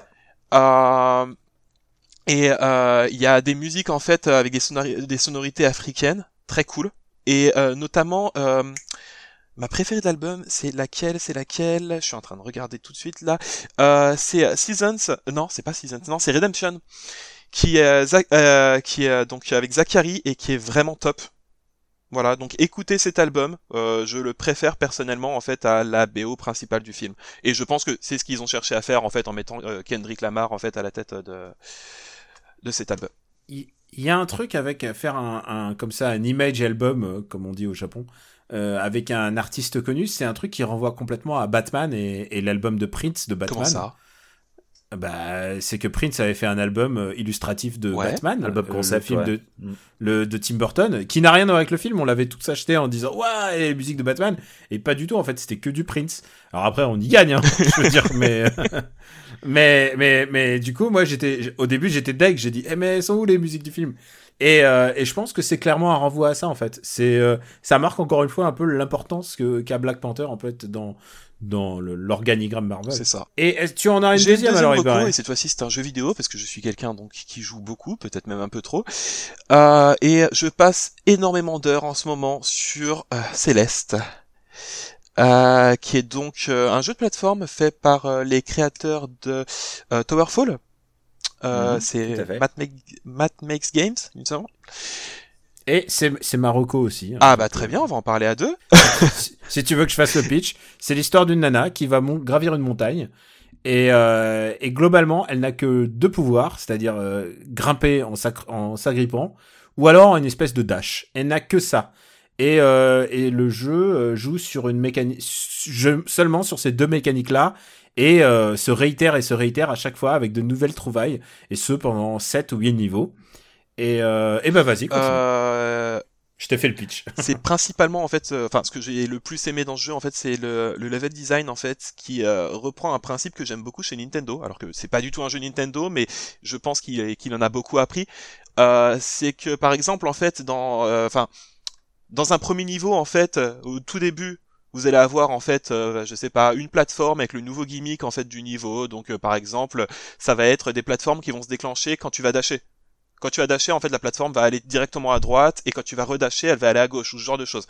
Et à l'écran suivant, tu vas avoir en fait la même chose, mais cette fois-ci deux plateformes. Ça va se complexifier au fur et à mesure, en fait, jusqu'à la fin du niveau où ça devient vraiment intense et où, en fait, tout ce que tu as appris pendant euh, pendant les euh, enfin les, les 30 dernières minutes, bah ça va être le test final de tout ça.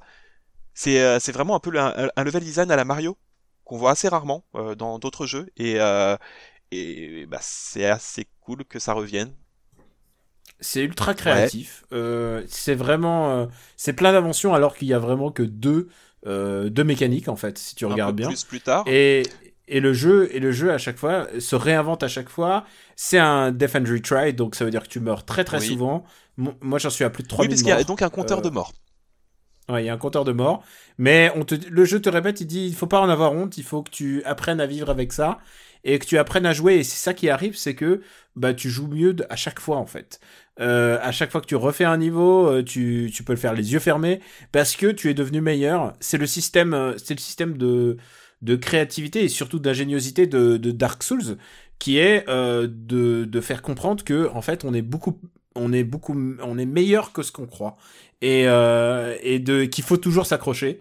Et alors c'est vrai que c'est un jeu assez difficile c'est un jeu qui est vraiment euh, par moment t'as envie de hurler euh, parce que parce que je suis mort euh, je suis mort parfois de manière enfin j'ai passé parfois 200 300 morts par écran en fait puisque puisqu'après en fait il y a les niveaux il y a les niveaux euh, classiques puis ensuite on peut se refaire les les side B qui sont des qui sont une réinvention à chaque fois en- du même niveau mais en beaucoup plus dur euh, donc euh, je hurle, je suis en train d'essayer de tout faire, mais c'est vraiment assez compliqué.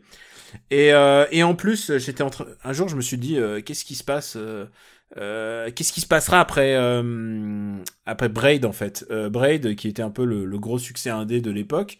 Bah ça, c'est le jeu de l'après Braid, puisqu'en fait, c'est à la fois un jeu de plateforme, mais c'est aussi un jeu qui t'invite à réfléchir sur euh, tes angoisses personnelles, euh, sur ta peur, euh, sur ta peur, la peur de toi-même et sur tes angoisses. Alors, c'est très léger, hein, ça reste quand même un jeu de Mais ça plateforme, reste très bien écrit. mais, mais ça reste assez bien écrit et, euh, et ça donne envie, quoi, en fait. Putain, on a fait une Voilà, et en ce fait. Vous me jeu, vous me l'avez bien vendu, les gars. De toute façon, j'avais déjà prévu de Ah non, non, c'est un euh, jeu à faire. hein, et ce jeu en fait a, cette espèce de pouvoir. Alors je sais pas si c'est juste sur moi ou euh, enfin en, en général quand je vais crever beaucoup de fois en fait dans un Dark Souls ou euh, enfin en ce moment je suis sur Bloodborne, je suis en train de m'arracher m'arracher les cheveux, c'est pas possible, tu vois. Euh, ça fait un an que je suis sur Bloodborne en fait parce que en général quand je meurs, je ne le reprends pas. Je le reprends genre une semaine après ou autre chose comme ça. Ah ouais, non, toi, à chaque mort, tu Enfin, tu à chaque mort. Non, mais enfin, c'est les loadings. C'est pour ça, ça, ça load pendant une semaine et ensuite tu peux Non, non, non, mais le, jeu, le jeu- le jeu a été, le jeu a été, a été recodé, hein, tu sais, maintenant. y a Et de- euh, là, en fait, Céleste a ce truc. Alors, il y a peut-être aussi le support qui joue beaucoup, le fait que ce soit sur Switch, donc console portable et euh, tout ça. Mais euh, donc euh, oui, ça m'arrive souvent en fait de rage quit au bout de trois morts. Mais je ne sais pas comment ni pourquoi. Cinq minutes plus tard, j'ai encore la console dans les mains en fait et je retente.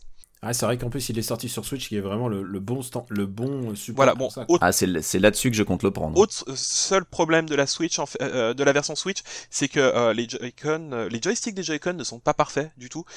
Et euh, je crois que je privilégie, enfin, vaut mieux jouer avec la manette Pro parce que Mm, euh, ouais. ça m'est arrivé très souvent en fait de rager parce que en voulant aller haut en fait sur euh, enfin en faisant vouloir, en voulant faire mon dash vers le haut bah par exemple je faisais diagonale droite ou euh, inversement c'est c'est assez gênant C'est un, ouais, c'est un problème, je confirme, euh, qui m'arrivait sans arrêt sur Ultra Street Fighter 2, ouais où euh, des fois t'avais des diagonales mal reconnues et c'était un enfer pour sortir certains coups spéciaux. Donc euh, oui, le, le contrôleur pro Uber Alles. mais ça t'apprendra à ne pas jouer à un street au stick? Mais je, je suis désolé, mais je n'ai pas racheté de stick pour la pour la Switch. Je ne le ferai pas, je refuse. Benjamin, qu'est-ce que tu as à nous recommander, toi? Eh bien, euh, moi, Daniel, tu me connais, je suis un peu un complétiste et quand euh, je me lance dans une série de jeux vidéo, j'ai envie de faire tous Ah, les fou. épisodes. Donc j'ai dit beaucoup de mal de Donkey Kong Country Returns, et bien je continue avec la série de Returns, qui est une série connue, et oui, avec Metroid Samus Returns, donc un autre épisode de cette saga. Euh, donc que dire sur Metroid Samus Returns qui n'a pas déjà été dit, Eh bien c'est un remake de Metroid 2 sur Game Boy, et du coup on comprend mieux pourquoi Nintendo été si prompt à, euh, à faire abandonner euh, le fan game qui s'appelait AM2R je crois. Euh, bref, même s'il continue dans l'ombre, hein, faut, on va pas se le Attention, cacher. c'est un sujet super Euh, sensible pour moi Ah oui, je me doute. Mais de toute façon, euh, je pense qu'on est d'accord sur le sujet que les fangames, les gars, si vous voulez les faire, faites-les dans votre coin et les mettez pas sur Internet parce que au premier article qui passe euh, dans Kotaku, c'est terminé. Quoi. et surtout ayez un minimum de créativité utilisez d'autres assets en fait que ceux de Oui. base Parce, Parce que si c'est pour ripper les sprites de Super Metroid comme dans M2R, évidemment, c'est normal que ça se passe mal. Alors qu'il suffit de changer pas grand chose pour en faire un jeu original. Bon, bref, on n'est pas là pour parler de ce jeu-là. D'ailleurs, j'y jouerai euh, après quand j'aurai terminé euh, ce, ce remake officiel. Et donc, remake officiel fait par euh, les petits braves de Mercury Steam qu'on connaissait pour Castlevania Lords of Shadow.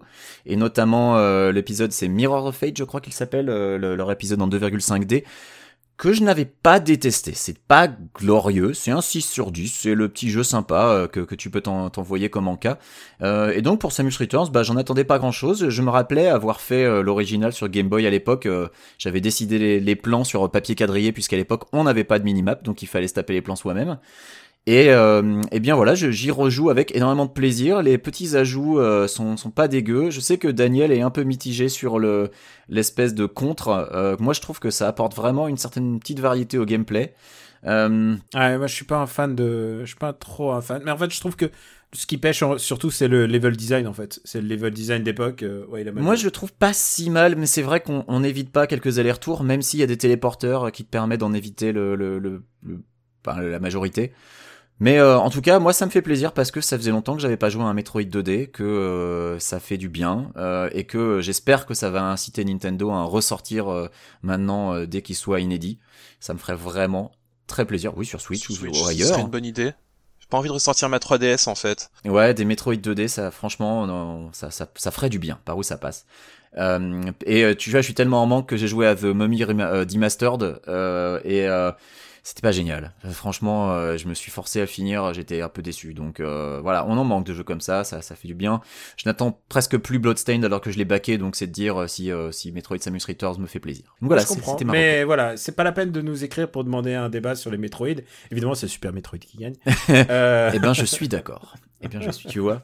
Alors que je suis un gros fan de Metroid Prime 1, mais, mais c'est vrai que Super Metroid. Alors, pour Mar pour Marocco, j'ai décidé de recommander Style de Shaquille O'Neal. Euh, ah, dans la thématique, donc un film de super-héros. Euh, très bien. Ah bah oui, non mais euh, c'est vrai qu'on dit, on dit souvent c'est le premier grand film mainstream, mais parce qu'il y en a eu plein d'autres avant qui sont pas mainstream. Et Shaquille O'Neal, il a fait Style, qui est qui est une bah, tellement pas mainstream que personne ne connaît quoi. C'est c'est pas un direct DVD ou vidéo euh, Non, non, il est sorti en salle, c'est sûr. Il est sorti en salle. Comme, comme Spawn d'ailleurs. Comme Spawn, comme Blade. Comme Blade, ouais. Ou, ou Meteor Man. Ou Hancock. Je sors Hancock, attention. Ah, non mais Hancock c'est spécial. Oui, c'est spécial. Bon bref. Euh, donc on peut dire que c'est mauvais hein, euh, c'est pas besoin de dire que c'est spécial. j'avais donc Céleste mais mais je l'ai laissé à notre à notre guest. Euh, j'ai vu Phantom Fred donc le dernier PTA. Euh, alors PTA Paul Thomas Anderson et euh, Phantom Fred est un film euh, assez fou en fait. Je crois que c'est mon mon Paul Thomas Anderson préféré. À ce point-là? Putain, je le vois. Depuis non, depuis très longtemps, depuis au ah. moins The Master. Euh, J'adore ce film en fait, mais c'est un film. Il en a sorti qu'un depuis The Master de toute façon. Il y avait que Inherent Vice.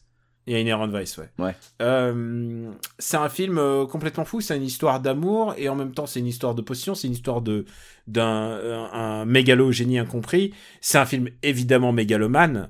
Euh, comme souvent chez PTA, et sur la difficulté de sa relation avec ses parents. Euh, c'est un film ultra psychanalytique et en même temps euh, qui repose sur certains drames, drames de l'âme humaine et sur un amour un peu pervers en fait. S'il fallait le résumer, je dirais que c'est. Tu as vu, si tu as vu Mover d'Aronofsky, je dirais que c'est Mover en bien en fait. C'est-à-dire que c'est le même délire un peu mégalo du créateur Démiurge, mais en même temps en parfaitement bien réalisé, en très bien exécuté. Enfin voilà, la photo est extraordinaire. Les acteurs sont au-dessus de tout.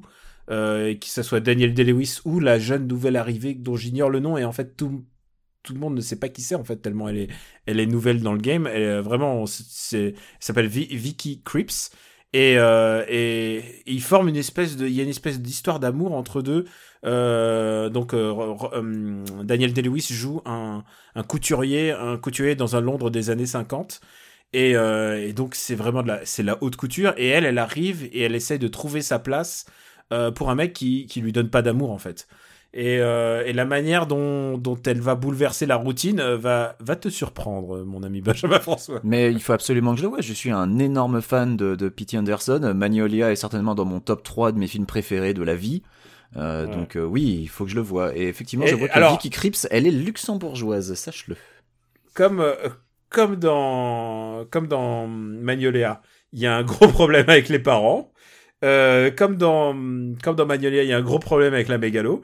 C'est quand même un film qui a quelque part les initiales de son, de son auteur. C'est Phantom Fred, tu vois déjà, t'es déjà pas loin. Euh, c'est un film qui, qui est passionnant à analyser. C'est je pense que c'est un de ces films, euh, comme The Master d'ailleurs, que tu pourras revoir et voir et revoir et à chaque fois trouver une, une couche de quelque chose à, à analyser, suranalyser. Je pense qu'en en ces termes, il n'a aucune chance euh, pour les Oscars. Je sais pas où est-ce qu'il est nommé à part euh, meilleur acteur. Parce que c'est un film, c'est un film vraiment compliqué. C'est pas le genre de choses qu'on a envie de de voir. C'est un film assez violent en fait. C'est un amour très très très violent. Mais c'est un film qui me fascine. Je l'ai vu il y a pas si longtemps, mais j'arrête pas d'y penser. Et je crois que c'est un de mes films préférés de cette année. Donc voilà, je recommande Phantom Fred. Euh, allez le voir, il est sorti le même jour que Black Panther, donc vous pouvez faire euh, d'une pierre deux coups. Aller à, à l'un et après à l'autre pour à la séance d'après. C'est, il est, il est aussi long que Black Panther, donc vous, vous en aurez tout, au moins pour votre argent. Donc je n'irai pas, je n'irai pas voir Black Panther une troisième fois, c'est ça? Bah, je, te, je te conseille d'aller voir Phantom Fred. Après, Tu peux euh, faire une double feature. Euh, Après, après, je peux, je peux pas, je peux pas nier que c'est un truc, c'est, c'est l'Angleterre des années 50 et que c'est peut-être pas ton groove. mais, euh, mais honnêtement, je trouve ça vraiment, vraiment, vra- c'est du très beau cinéma, quoi. Moi, j'ai été euh, vachement euh, surpris parce qu'il est sorti aux USA le jour de Noël et euh, avec un marketing inexistant au point que j'ignorais complètement l'existence du film jusqu'à il y a genre trois semaines. Et euh, Jusqu'à ce que je te dise, eh, il faut que j'aille voir Phantom Fred. mais c'est ouf, hein. Alors que c'est un Pete Anderson, c'est quand même, c'est quand même pas n'importe qui ce gars-là. Et euh, je trouve euh, assez incroyable qu'ils aient qu'ils aient foiré le marketing à ce point-là. Euh, je- on, on a commencé à voir des affiches dans la rue, genre il y a ouais, il y a trois semaines, mais après la sortie du film, et c'est c'est assez ouf. Bah, il a juste un, un buzz positif de par des cinéphiles à Paris, mais euh, mais voilà, c'est pas le genre de truc qui sera que Durandal va. Ah quoique, je sais pas s'il va te faire un avis dessus, peut-être. On attend avec impatience son avis, n'est-ce pas, Benjamin? Toujours, j'attends toujours son avis.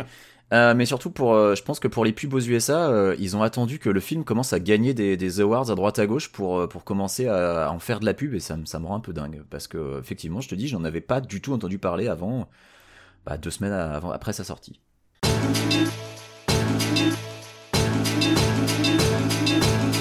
Brice, Oui. c'est le moment euh, de se dire euh, de se dire au revoir, mais avant Déjà? tout- ouais, déjà, tu sais que t'as vu que ça passe vite. En plus, avec des, euh, on va on va enlever toutes les blagues, euh, toutes les blagues euh, sulfureuses et de cul que euh, Benjamin fait au, Que je fais sans arrêt, on peut le dire. Hein. Donc tu vas voir, tu vas voir l'épisode, il va durer deux minutes, Ah, deux et- minutes. Et mes scandaleuses blagues racistes aussi, j'espère que vous allez les enlever. Ah bah on va, on va, on va, on va tout retirer. y a Toutes pas de les imitations de Michel Leb, on va les enlever, tu t'inquiète pas. ah mais c'est ça, on peut plus rien dire. Hein. Voilà. Ah, je trouvais que ça retranscrivait bien l'accent de T'Challa pourtant, mais ok, très bien. c'est- Le coup des lunettes et des narines, enfin c'était vraiment, enfin c'est ok, très bien. hein. Ce grand acteur, merde. Euh, donc c'est le moment de te présenter et de dire aux gens où est-ce qu'ils peuvent te retrouver sur les réseaux sociaux.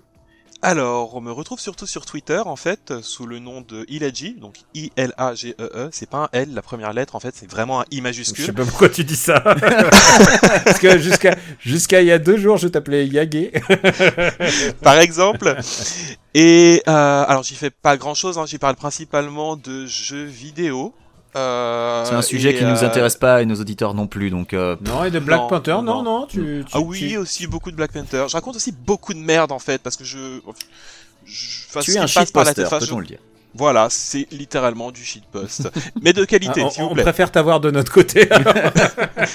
voilà, non, non, du, du shitpost de qualité et euh, bah je vous attends. et, et- venez, et fais, hein. et fais ta, vous battre. et fais ta promo aussi, euh, puisque tu vas faire la tournée des popotes après.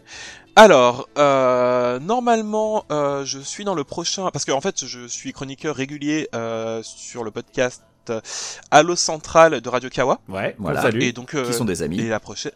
Voilà, la prochaine parle de euh, Black Panther et euh, vous allez encore en m'entendre en parler et il y a des chances que vous m'entendiez en parler dans d'autres podcasts euh, à venir en fait euh, que je cite pas pour, pour l'instant mais on verra. Voilà.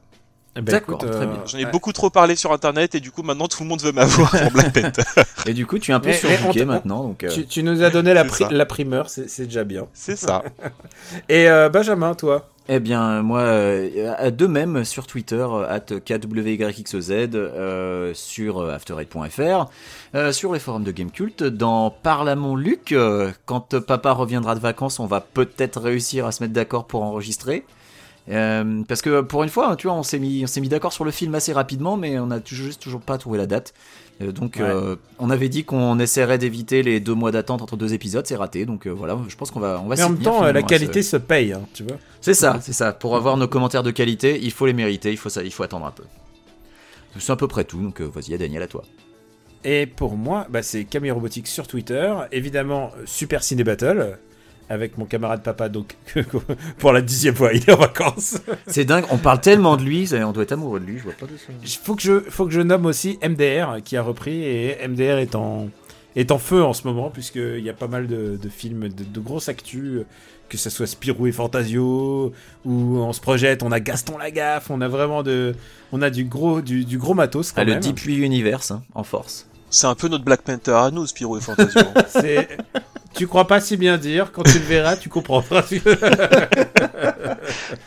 tu vas voir, tu vois, Ramsey Media, il va révolutionner, il va révolutionner le cinéma.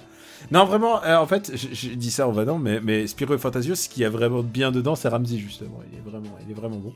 Il joue Zorglub, c'est ça? Il joue Zorglub, ouais. D'accord. Donc MDR, euh, que je vous invite à écouter, c'est un podcast, c'est beaucoup plus court qu'After Eight. On peut mettre 3 MDR dans, dans le temps d'un After Eight. C'est beaucoup trop court d'ailleurs. Plus long, les gars. Ouais, mais on aime bien quand c'est un petit format comme ça parce que c'est, euh, ça nous permet de punchliner un petit peu. Et surtout quand on a des films qu'on n'aime pas en fait. Et, euh, et puis sinon, euh, bah, je vous invite à écouter le dernier Super Ciné Battle, le prochain, puisqu'il y a une surprise pour vous qui êtes fidèles. La phrase rituelle, c'est vous pouvez retrouver After Eight sur le site afterite.fr, sur YouTube et sur Apple Podcast et tous vos, vos machins de podcast que vous utilisez d'habitude. Pour les gens les qui sont vieille école comme nous, Apple Podcast et iTunes. hein. Faites pas Ouais, genre. les- eh, mais attends, attends, j'ai mis, j'ai mis deux mois à apprendre euh, le fait que iTunes maintenant c'est. Ah, je me demandais si t'allais céder, si t'allais retomber dans tes vieux travers, mais non, tu as dit Non, Apple non, non, non, Podcast, mais tu as été pense, très j'y pense à chaque fois maintenant, mais on m'a tapé sur le doigt. Justement, c'est les mecs de MDR, ils m'ont tapé sur les doigts. Donc, euh, on vous remercie beaucoup. On remercie beaucoup Brice pour sa participation. Merci encore Merci d'avoir Brice là. d'être venu, Ah, C'est moi qui Ah, vous remercie de m'avoir d'avoir invité, combattu la gueule que, de bah, bois. oui, d'avoir apporté j'ai ta, encore un bonne, peu. ta bonne humeur à, à- à- à- au ronchon que nous sommes. Euh, Parce que sinon, euh, tu sais, ça joue à ça la note. C'est comme ça les notes game cult. hein. Tu sais, il suffit d'être de bonne humeur, hop, ça, passe à- bascule à 9 et hop, sinon ça bascule à 6. C'est- Vous auriez défoncé le film, sinon heureusement que je suis Ah, là. heureusement que t'étais là. Le popcorn était dégueulasse, quel film de merde. Bon, on vous embrasse très fort et on vous dit à bientôt pour un prochain épisode. On a plein de sujets. L'actualité est riche. On devrait passer en hebdomadaire, mais Quicks ne peut pas. Bah, C'est moi qui me tape tout le montage, donc j'ai envie de dire non. Voilà. Des bisous à on, tout le monde. on vous embrasse très fort.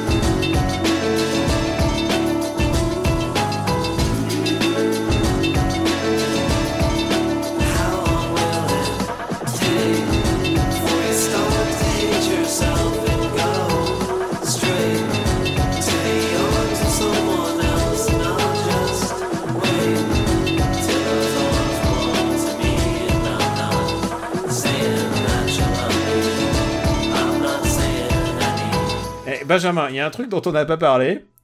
Les Jeux Olympiques. C'est vrai. On n'a pas. Eh.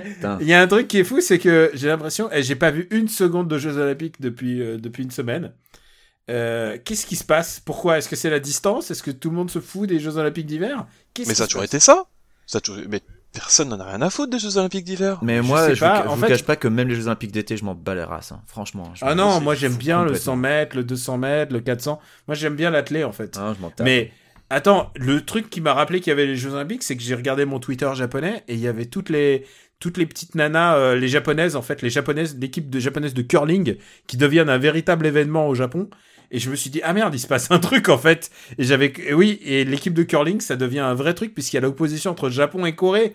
Non Ah non, ouais, là, tu m'étonnes. devient- Non, je vois des gens parler ici un peu parce que bah il y a des Américains qui gagnent. Il y a eu euh, bah il y a Shaun White, mais il y a aussi euh, la, la, la jeune snowboardeuse qui a 17 piges euh, là, qui apparemment euh, est un peu un peu rock'n'roll et euh, elle a eu une médaille d'or, donc les gens en parlent. Mais sinon à part ça, je... Ah, Et j'ai regardé un peu la télé russe par hasard et euh, et eux ils parlent alors, pas du tout des JO curieusement. Non, ils, ils parlent des JO bien évidemment pas quand, quand les Russes gagnent évidemment, Mais mais, comment les Russes peuvent gagner? Ils ont été euh, tous disqualifiés. non, il y a le machin. Non, ils ont Zangief. Ils ont- Mais ils ont parlé, ils ont parlé de l'athlète, euh, de l'athlète euh, américain qui qui qui fait du patinage et qui est ouvertement gay. Et évidemment, ils ont fait un gros sujet dessus. Alors j'étais presque content qu'ils fassent un sujet dessus. Mais c'était pour Et- euh, dire du mal? Et alors non, c'est que le sujet était vraiment neutre, positif, donc j'ai trouvé ça assez cool. Mhm. Et puis ensuite, le mec en plateau, il dit Oui, mais quand Mike Pence s'est passé, bah, il a refusé de lui serrer la main. Et euh, putain, c'est- c'est un retour plateau, mais digne de Jean-Pierre Pernaud de la grande époque, quoi. Ouais, mais dans le même temps, tu vois que c'est notre gouvernement qui montre l'exemple. Hein. Ouais, non, non, mais c'est. euh, Ah là là là là, mais. euh, Putain, mais les JO sont en train de passer. Moi, j'ai un peu d'affection pour les JO d'hiver, en fait, parce que c'est euh, c'est un peu tous les non professionnels, quoi. On les sort une fois tous les 4 ans. On leur dit, bah, vous faites votre bidule, on vous file une médaille. C'est le mec qui tire au fusil, là, Ouais, après mais avoir fait du ski de fond. sais, au. JODT, c'est pareil. hein. Il y a énormément d'athlètes qui sont pas pros, euh, qui, qui font les JODT parce qu'ils ont la chance de pouvoir y aller. Mais euh, C'est vrai. Et d'ailleurs, Aitonia bon. le montre très bien. Bon, c'est pas les JODT, mais euh, mais Aitonia le montre très bien d'ailleurs que Mm. la meuf, elle était serveuse quoi le reste de l'année. Donc euh, non, la- l'athlé, je pense que si t'as envie d'être riche à millions, vaut mieux que tu te mettes au foot plutôt qu'à l'athlétisme. Ah non, mais c'est clair. Mm.